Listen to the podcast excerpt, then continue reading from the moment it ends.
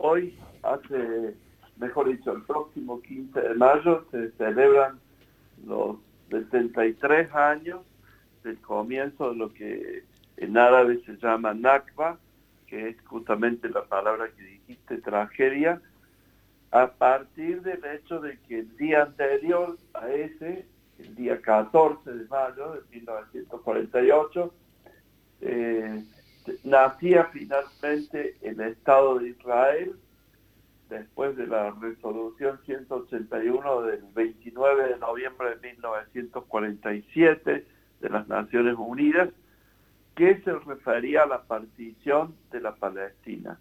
A partir de ese acontecimiento, cuando nace el Estado de Israel, al día siguiente, para Palestina y hasta el presente, eh, comienza esto que llamamos la Nakba, la tragedia, ¿no? Pablo, ¿vos creés que, a partir de, bueno, de la guerra esta, ¿no? En 1948, que condujo a la creación del Estado de Israel, también tuvo como consecuencia esto, ¿no? Traer la, devastación de la sociedad palestina de ese entonces y lo que está aconteciendo hoy en día. Sí, lamentablemente en esa época todas las, naciones del, mundo árabe se opusieron a la partición de Palestina, en las Naciones Unidas votaron en contra, y no solamente eso, sino que inmediatamente eh, se inició una guerra.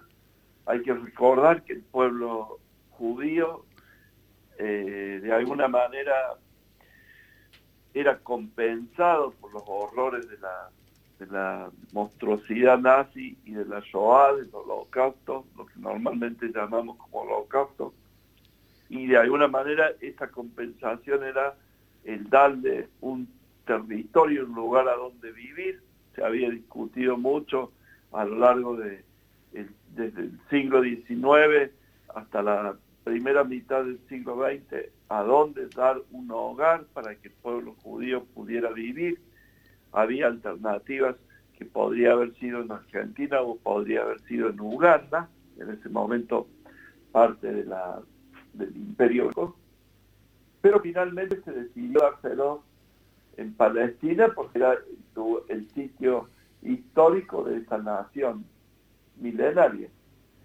A partir de ese momento, cuando se crea el Estado de Israel, inmediatamente, como decía, el pueblo la mayoría de los países del mundo árabe hacen una guerra, esa guerra que en Israel se conmemora como guerra de la independencia, la pierden las naciones árabes, Israel comienza a afianzarse en el mapa de la región y a partir de ahí, para el pueblo palestino comienza la tragedia. ¿Por qué decimos la tragedia? ¿Por qué se llama la tragedia? Porque la tragedia significa que en ese momento cientos de aldeas, de poblados palestinos son destruidos, son arrasados, son literalmente borrados del mapa, se cambian los nombres, se cambian los topónimos de todos esos lugares y paralelamente miles y miles y miles de palestinos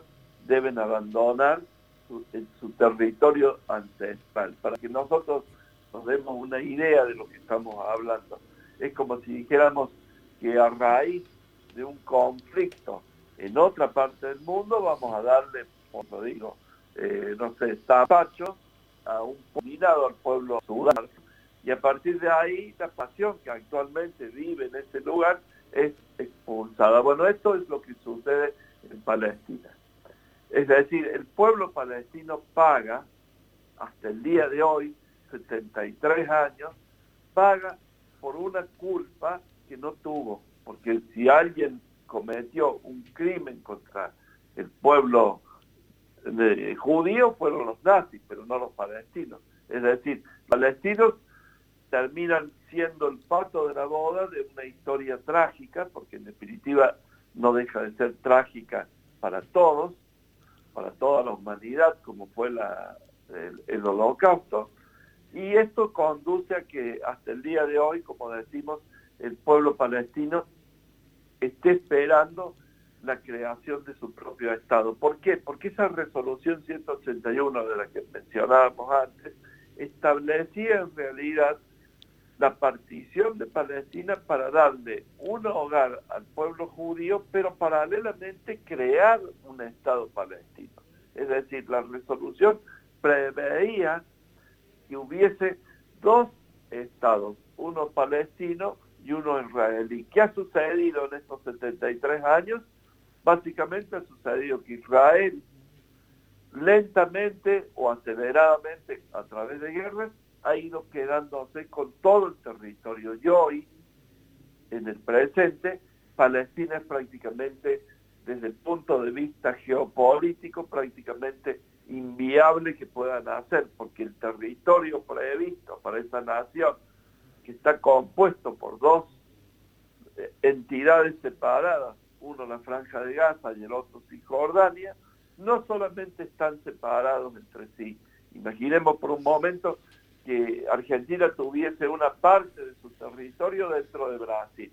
Esto ya de por sí es geopolíticamente inviable.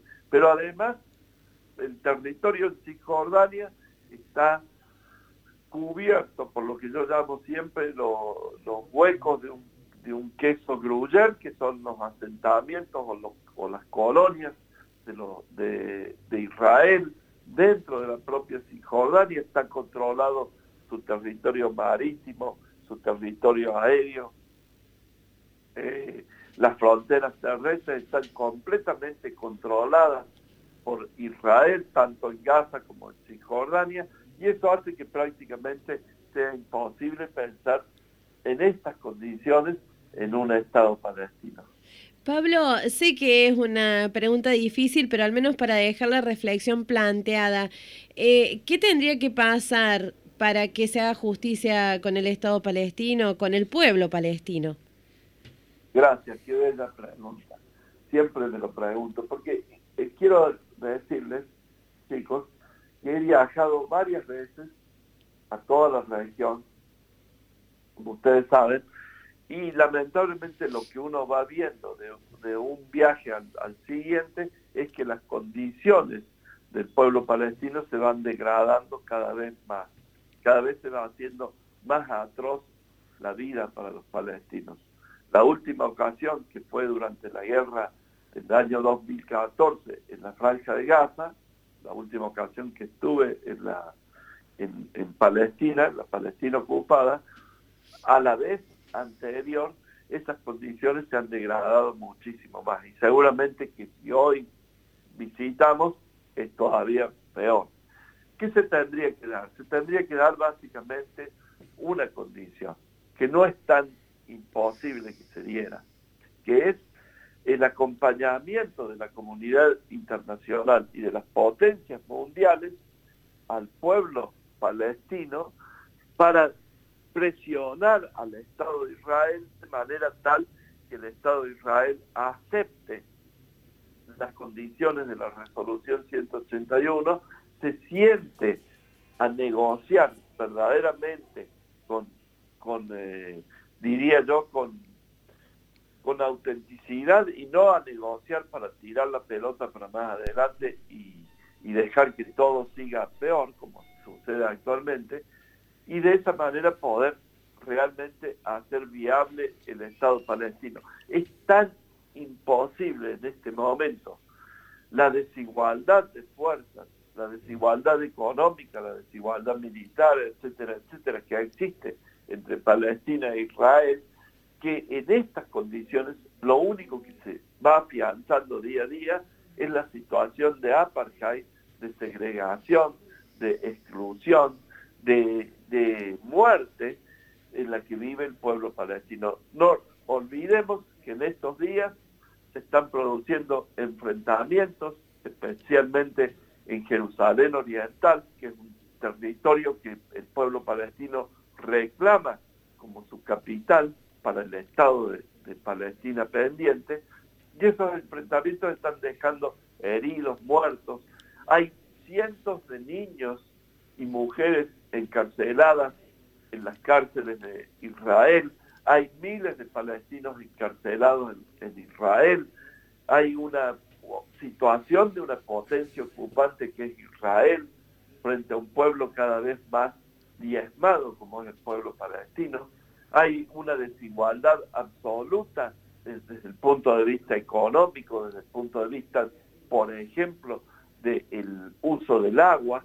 La mayoría de los acuíferos se encuentran en Cisjordania y sin embargo un palestino consume 10 veces menos agua que un israelí porque el agua también es llevada para Israel. Por, pongo esto como ejemplo de las tantas desigualdades que hay. Hay utilización en los asentamientos ilegales porque no son reconocidos por la comunidad internacional ni por las Naciones Unidas eh, de mano de obra prácticamente en estado de esclavitud eh, palestina dentro de esos asentamientos y todo eso significa que solamente la presión y el compromiso de la comunidad internacional, de nuestro país también, ¿por qué no?